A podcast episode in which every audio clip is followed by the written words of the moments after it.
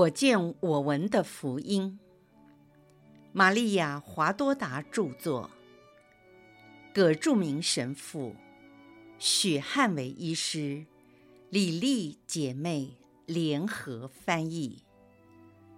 第一册：玛利亚和耶稣的诞生及其隐居生活。第四十一章。耶稣在圣殿与法学士辩论。玫瑰经欢喜五端，耶稣十二龄讲道。我看见青少年的耶稣，身穿白色亚麻织成的长衣，直到脚踝。他还披上了一块淡红色长方形的布。头上没有戴帽子或任何东西，他的长发遮住一半的耳朵，颜色比小时候深，是个壮硕的男孩。比起同龄的孩子，耶稣高出很多，脸上仍然有些稚气，从外表明显的看得出来。他看着我，华多达微笑。并向我伸出双手。耶稣现在的笑容与日后成年的模样是相同的，很温和，也很严肃。目前我只看见耶稣独自一人，靠在小径的矮墙上。这条路起起伏伏，布满了碎石，中间有一条壕沟，在雨季会形成小溪。由于天气很好，现在是干的。我好像在耶稣身边，跟他一样环顾四周，也往下看，看见一堆错综复杂的房子，有些很高，有些很矮，不规则地散布在各个角落，如同随手抓了一把白色的小石子。撒在深色的泥土上，这样的比喻虽然不美，却很贴切。那些大街小巷像叶片的脉络，往四面八方伸展，到处都有植物从墙壁探出头来，大部分已经开花，有的长出了新叶，所以现在一定是春天。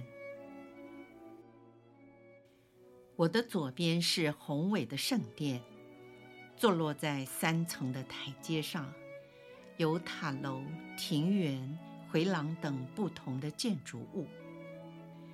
中央是最高、最庄严富丽、有着圆顶的圣殿，那圆顶好像铺上了金片或铜片，在阳光下闪闪生辉。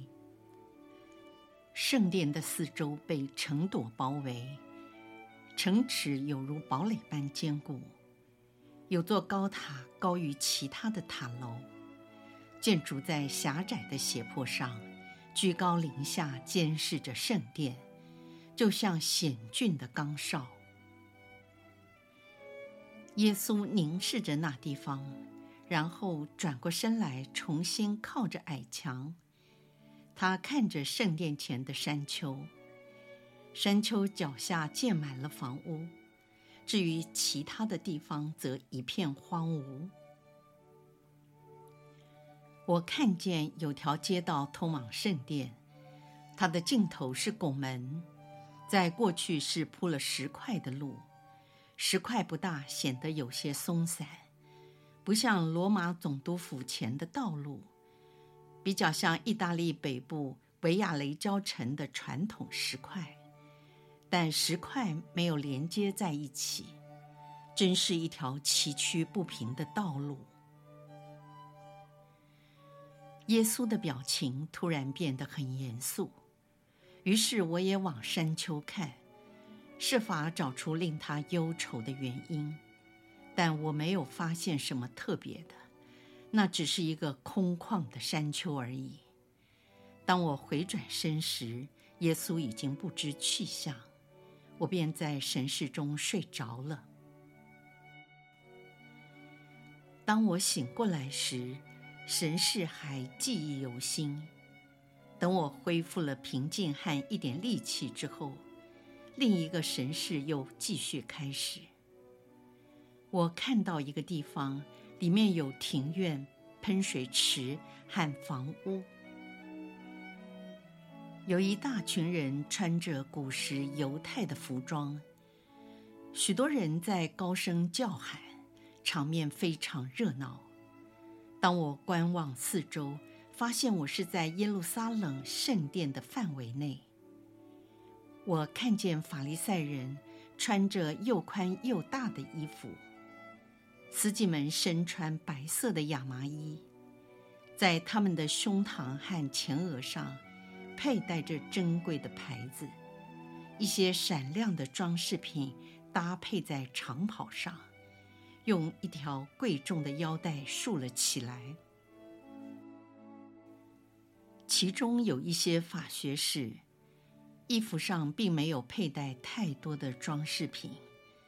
可是他们也属于司祭等级，被一群年轻的弟子围绕着。我走进法学士的身旁，他们正开始谈论有关神学的辩论。许多人走过来，想听听他们的辩解。在法学士当中，有一派人，他们的首领名叫加玛里尔。另有一位老人，他的眼睛几乎瞎了。在这次的争辩中，老者经常支持加玛里尔的主张。我听到有人叫他希里尔，他好像是加玛里尔的老师或亲戚，因为加玛里尔对希里尔很有礼貌，也相当亲切。支持加玛里尔的那一组人思想比较宽广，而另一组人数较多，以沙麦伊为领袖。他们的思想相当保守和狭窄，属于一种含有怨恨之情的极端派，坚持己见而不让步。关于这些人，福音中有详细的描述。加玛里尔在众弟子中间讲述着有关默西亚的来临。他按照自己从达尼尔先知预言的观察表示，莫西亚已经出生，因为自从重建圣殿的诏书颁布以后，那预言的七十周早已在十多年前就满齐了。沙麦伊反对他的说法。圣殿重建的确是真的，但是以色列民族所受的奴役之苦反而增加了。先知们称的和平之王应带来的和平，还没来到这世界，尤其没来到耶路撒冷。这城市正遭受敌人的压迫。他们罗马帝国统治者何其大胆，竟然在圣殿的范围内建立安多尼亚堡垒，里面到处都是罗马士兵，随时准备用刀剑镇压那些要求以色列独立的暴动。这些争议大都是些吹毛求疵的言论，主要是为了博得听众的赞许。法学士们只是为了展现自己精湛的学问，并不是真正为了克胜对方，这是很明显。从包围的群众中，有一个清脆的声音说：“加玛里尔说的很对。”群众立刻起了一阵骚动，他们寻找那打断话题的人。但是不用寻找，他已排开众人往京师那里走去。我认出是年少的耶稣，他镇定和坦诚，眼睛闪耀着智慧的光芒，出现在他们中间。他们问：“你是谁？”我是一个以色列的孩子，来遵行法律的规定。”耶稣勇敢坦诚的回答，获得了众人的称赞和欢迎。他们对这位年轻的以色列人大感兴趣。你叫什么名字？纳扎勒人耶稣。沙麦伊那一族人听了这名字，笑容消失了。然而，加玛里尔继续和善地与希里尔交谈。他很恭敬地向老人建议：“你可以问这个男孩一些问题。”希里尔问道：“你根据什么那么肯定？”耶稣说：“我是根据先知的预言，有关那件事情发生的时间及标记。”他是不可能错误的。凯撒统治我们是事实，然而世界和巴勒斯坦正享受这样的太平，致使在七十周已满时，凯撒才能下令在他统治的地区内普查人口。假如在他的帝国境内有战争，或在巴勒斯坦有暴动，他就不可能这样做。既然时期已满，另外那一段时间，就是自从圣殿完成建筑后，六十二周加一的时期也将满了，使墨西亚可以接受傅油，同时也实现先知所继续说的，关于百姓没有接纳墨西亚，对这些事情你们有疑惑吗？难道你们忘了那颗被东方贤士们发现的异星，在犹大地区白冷镇的天空出现，和那些自雅各伯以来的预言及神事，关于默西亚的出生地是白冷镇，即他是雅各伯的儿子，犹大支派和达味的后裔吗？你们还记得巴郎吗？由雅各伯将出现一颗星。东方的贤士们，因他们的纯洁和信德，他们的眼睛和耳朵被打开了。他们看见了那一星，就明白他的名字是默西亚。他们前来朝拜那降到世界的光。沙麦伊愤怒的眼光盯着他说：“你是说那一星出现在犹大地区白冷镇的时候，默西亚诞生了？”耶稣说：“是的。”沙麦伊又说：“那他早已不在人间了，孩子，你不知道黑洛德把所有在白冷城及其周围。”一到两岁的孩子，通通都杀掉了吗？你对圣经那么熟悉，一定也知道这话。在辣玛听到了一个声音，就是拉黑尔痛哭他的孩子们。在白冷的幽谷和丘陵收集了垂死的拉黑尔的眼泪，母亲们也为他们被杀戮的孩子哭泣。还记得这些经文吗？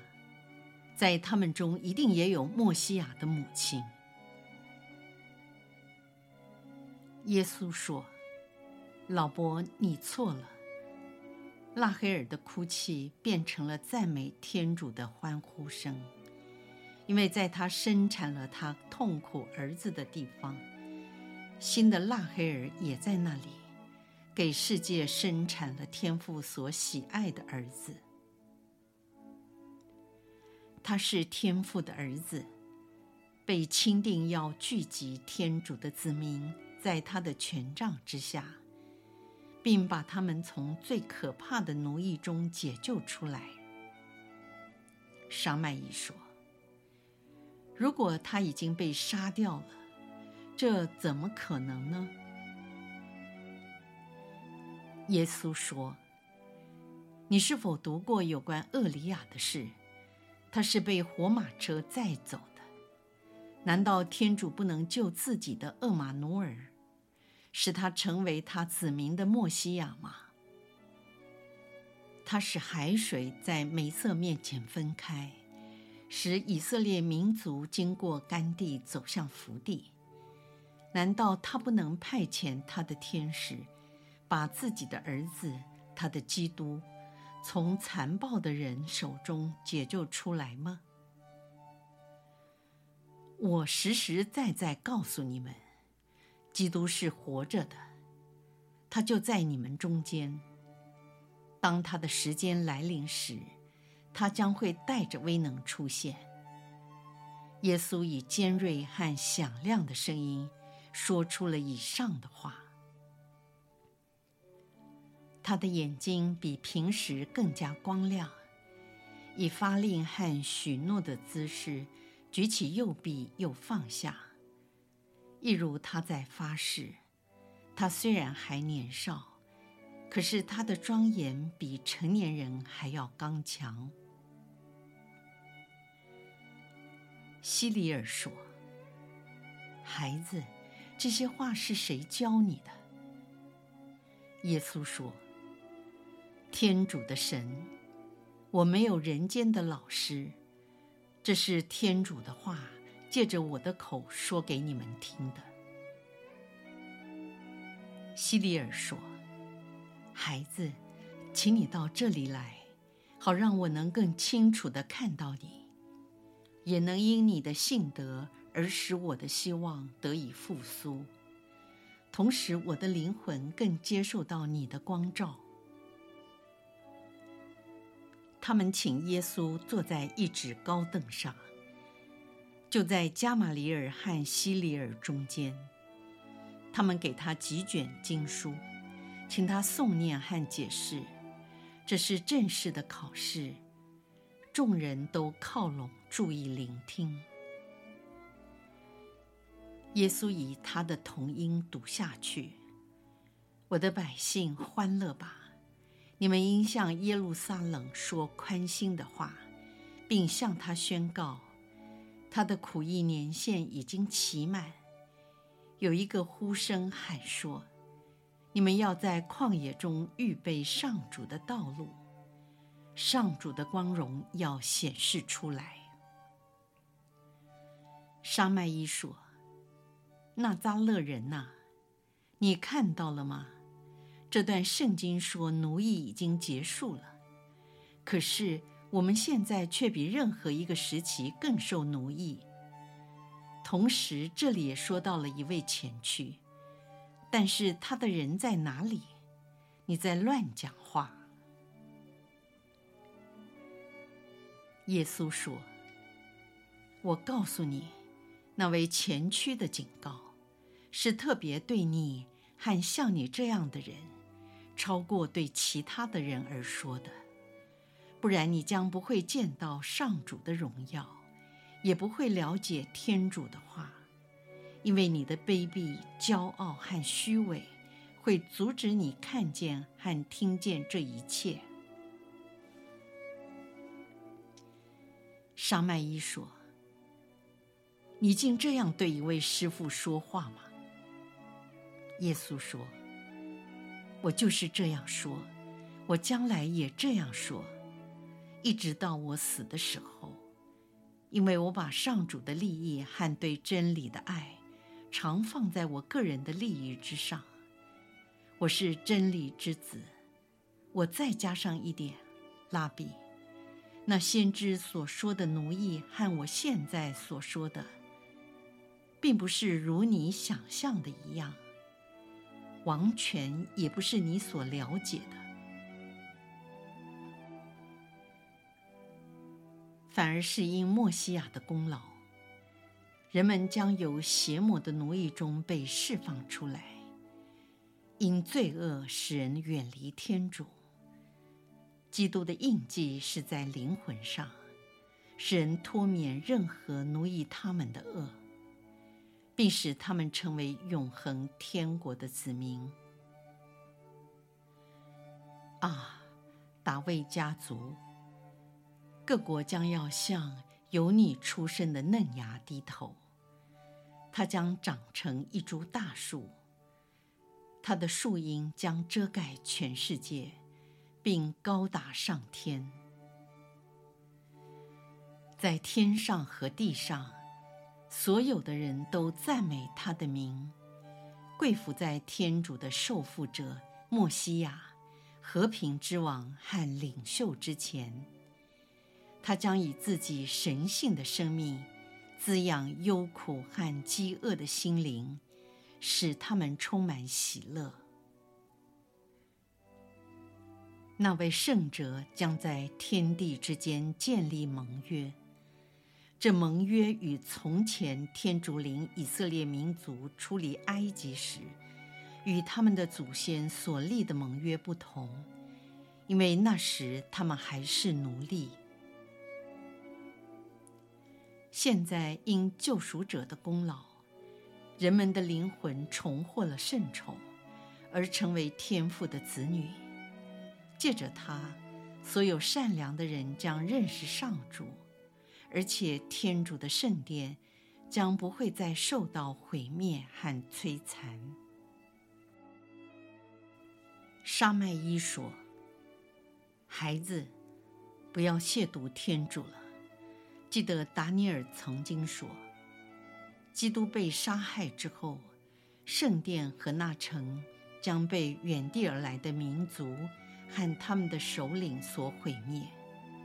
而你说。”天主的圣殿将不会再被毁灭。你应当尊重先知们的预言。耶稣说：“我实实在在告诉你，有一位远超过先知们，是你所不认识的。将来你也不会认识他，因为你故意不愿意。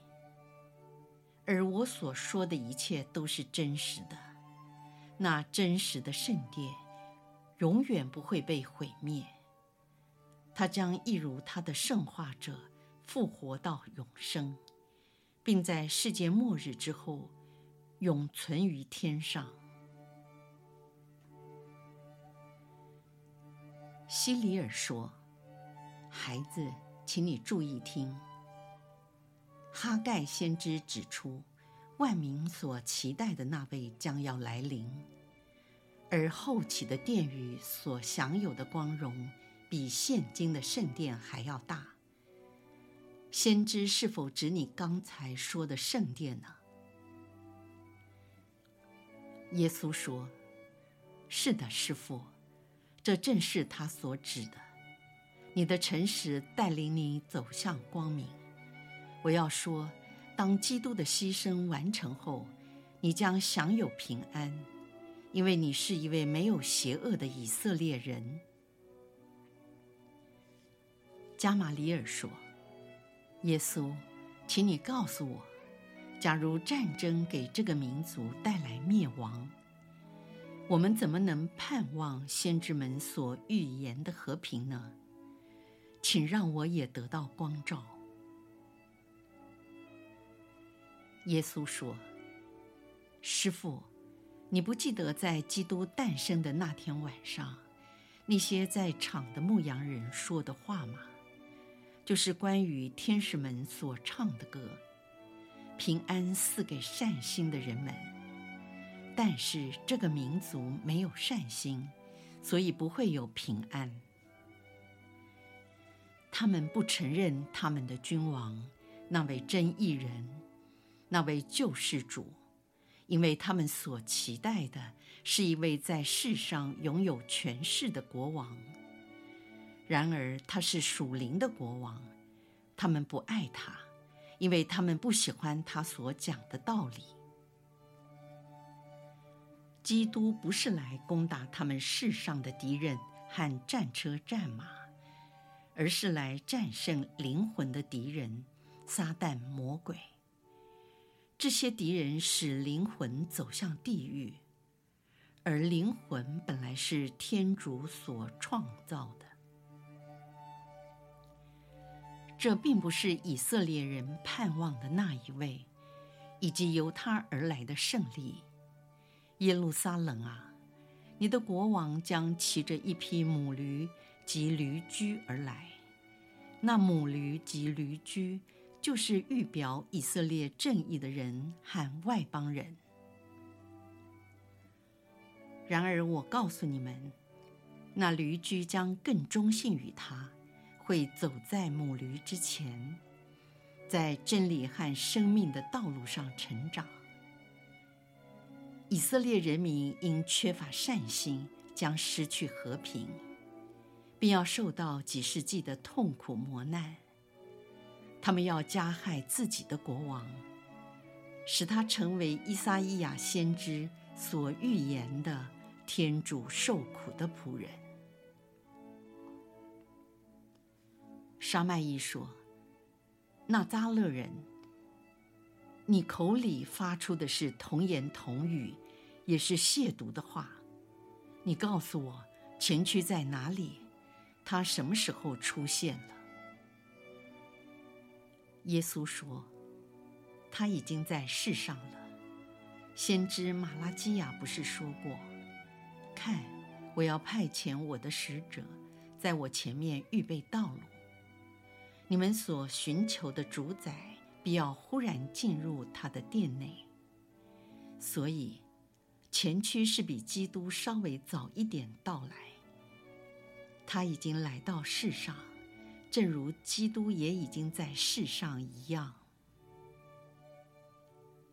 假如那准备上主道路的前驱出现，与基督的来临相隔甚远，那所有的道路将会再度变成歪曲不直、障碍重重了。天主早就知道，也预先准备了，那为前驱只以很短的时间，在默西亚以前先出现。当你们看见那前驱时，你们就能说。基督的使命要开启了。我告诉你，沙麦伊，当基督来临时，他将开启许多人的眼睛和耳朵，但是他不会开启你和像你一样的人眼睛及耳朵，因为他带给你们生命，你们却要处死他。但是，当救赎者坐在他的宝座上和他的祭台上时，意思是，先在十字架上，而后在天上的宝座。这宝座比圣殿还高，比至圣所中的约柜更大，比格鲁宾所发出的光芒更甚。从他数千个伤痕中，将要流出诅咒给那些杀害基督的人。但为外邦人却给他们带来了生命。唉，师父，你不了解，他不是人世间的国王，他的国度是属灵的，他的子民是那些因爱他而愿意在精神方面重生的人。他们如同约纳先知一样，将重生在另一个海岸上，就是天主的海岸。他们将借着基督，在精神上重生，获得救主为全人类所带来的真生命。沙麦依和他的弟子说：“这个纳扎勒人是撒旦。”希利尔和他的门徒说：“不，这个孩子是天主的先知。”孩子。请你留下和我一起吧，我这老人可以灌输一些我的学问给你，这样能够多增加你的知识，好使你将来成为天主子民的师傅。耶稣说：“我实在告诉你，如果我们有很多像你这样的人，全以色列都将获得救恩。”但是我的时间还没到，我要在宁静中聆听从上天传给我的话，直到我的时间来到。那是用我的口和我的血向耶路撒冷发言，而我的命运也将如同一般先知一样，就是被耶路撒冷的石头砸伤或杀害。在我的生命之上是上主天主，我顺服于他，就像忠信的仆人。我要成为天主光荣的脚凳，等待天主使世界成为基督的脚凳。你们等待我的时间来临吧。这些石头将重新听到我的声音，并在我说最后的一句话时，连石头都会震动。凡是听到这个声音时，认出它是天主的声音，而相信他的人是有福的。基督将赏赐他们国度，按照你们自私的想法，以为他是世上的国度，其实他是天上的。所以我说，上主啊，你的仆人已经来到，为成行你的旨意，让他完成吧。我是多么的盼望完成它。耶稣的面容闪耀着灵性的热忱，矗立在众位惊讶的法学士中间，双目注视着天上，并伸开他的双臂。神事就此结束。我有两件事要告诉你，神师米利尼神父，你肯定会有兴趣。当我从昏睡中恢复后，决定将它写出来，但目前有一些更紧急的事，所以延后再说。开始之前，先回答你今天问我怎么知道西里尔和加玛里尔及沙麦伊的名字。这就是我称之为那第二个声音告诉我的。是个很微妙、细若游丝的声音，比耶稣和其他人都来得细微。我曾经告诉过你，现在重述一次：这些人物的声音，就像日常生活中听到的对话，音调有抑扬顿挫、忧伤和喜乐，如同在我身旁说话一样。然而，那第二个声音就不同，仿佛像一道光，一个灵里的直觉，在我灵内说话，而不是对我的灵讲话，是一种指示。因此，当我走进辩论中的人群时，并不知道在老人身边争辩得面红耳赤的领导人物是谁，而我内在的。那第二个声音会告诉我，这是加玛里尔，那是西里尔。是的，第一位是加马里尔，然后是西里尔，我一点也不怀疑。正当我好奇其他人是谁，我内在的指示者提醒了我，第三者的名字就跟加马里尔所称呼的一样。所以我知道这个令人反感的法利赛人是沙麦伊。今天，这内在的指示者使我明白，我所看到的是已死的世界。这样的事在神事中经常发生。换句话说，那位指示者使我了解某些细节，如果靠我自己是无法理解的。但为了传述，我又必须很清楚地知道。这样的解释，神师，你明白吗？现在我必须停下来，因为耶稣要开口说话了。耶稣说：“小若望，这是耶稣对华多达的昵称。忍耐一下，还要记述某些细节。”让我们完成它，好满足你神师的渴望。我希望明天周三圣辉瞻礼，把稿件交给他。我要你完成这使命，因为我愿意你与我一同受苦。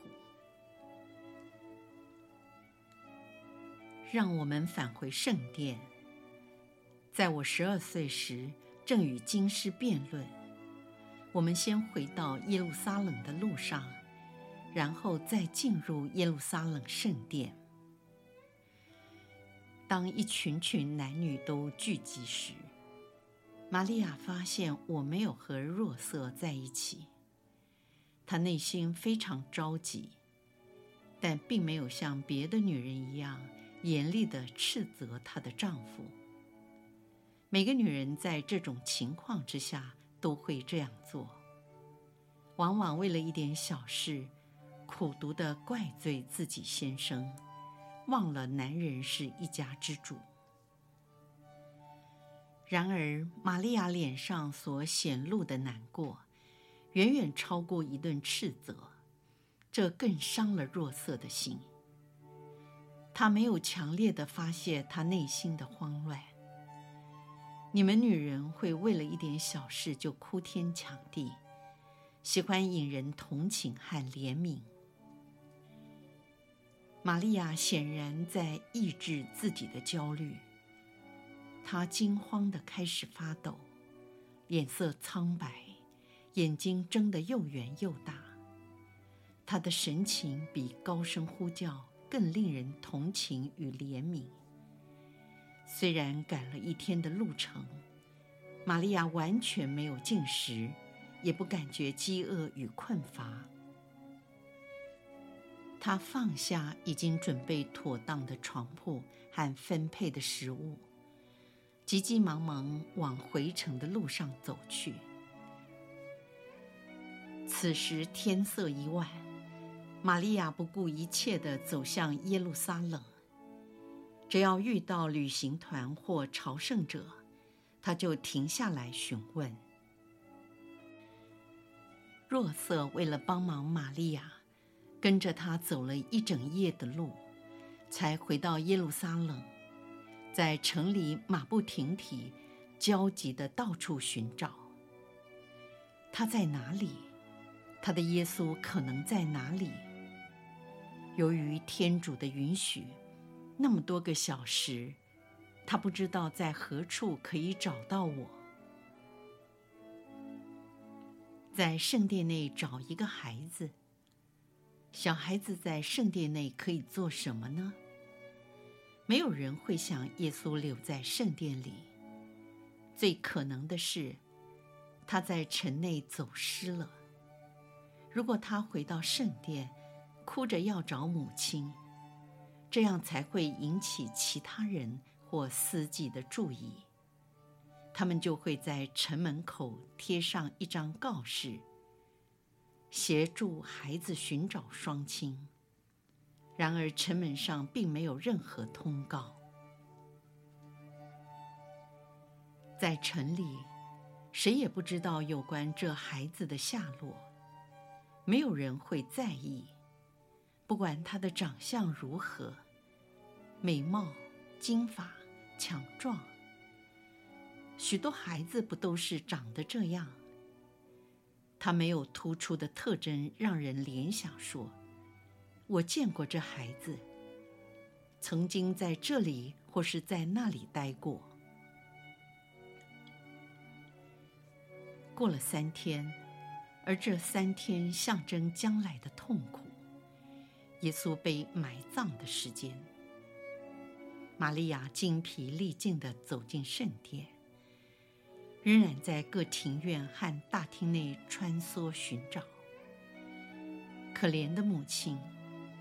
每当她听到孩子的声音，她总是跑过去瞧瞧，甚至小羊的叫声，都会让她联想到孩子在哭着找母亲。耶稣并没有哭泣，他在施教。从一堆人群的后面，玛利亚忽然听到他可爱的声音说：“连这些石头都会震动。”这时，他设法努力排开人群，从中走过去。最后，他尽全力地冲了进去。他的儿子正伸开双臂，站在法学士中间。玛利亚是个明智的童贞女，可是现在她的焦虑远胜过她的谨慎。她持守的防线崩溃了，就像大浪一样击倒一切的阻碍。她向儿子冲了过去，抱着他，把他从高凳上拖了下来，向他喊说：“唉，你为什么这样对待我们？”我们找了你整整三天，妈妈快要急死了。儿子，你的父亲也累坏了。耶稣，为什么呢？人不应该向全知者问说为什么，为什么他这样做，也不该问那些有圣召的人为什么，他们离弃一切。跟随天主的召教，我本是智慧，知晓一切。我被召教去完成一项使命，而我正在执行。在人间的父母之上，有天主圣父，他的利益超乎我们的利益，他的爱在一切爱情之上。我就这样告诉了我的母亲。我用这个教训结束了我对法学士们的教导。玛利亚是法学士之后，她从此再也没有忘记这个教训。现在成年礼结束了，我再度谦逊地回到玛利亚身边，太阳又重新出现在她的心中。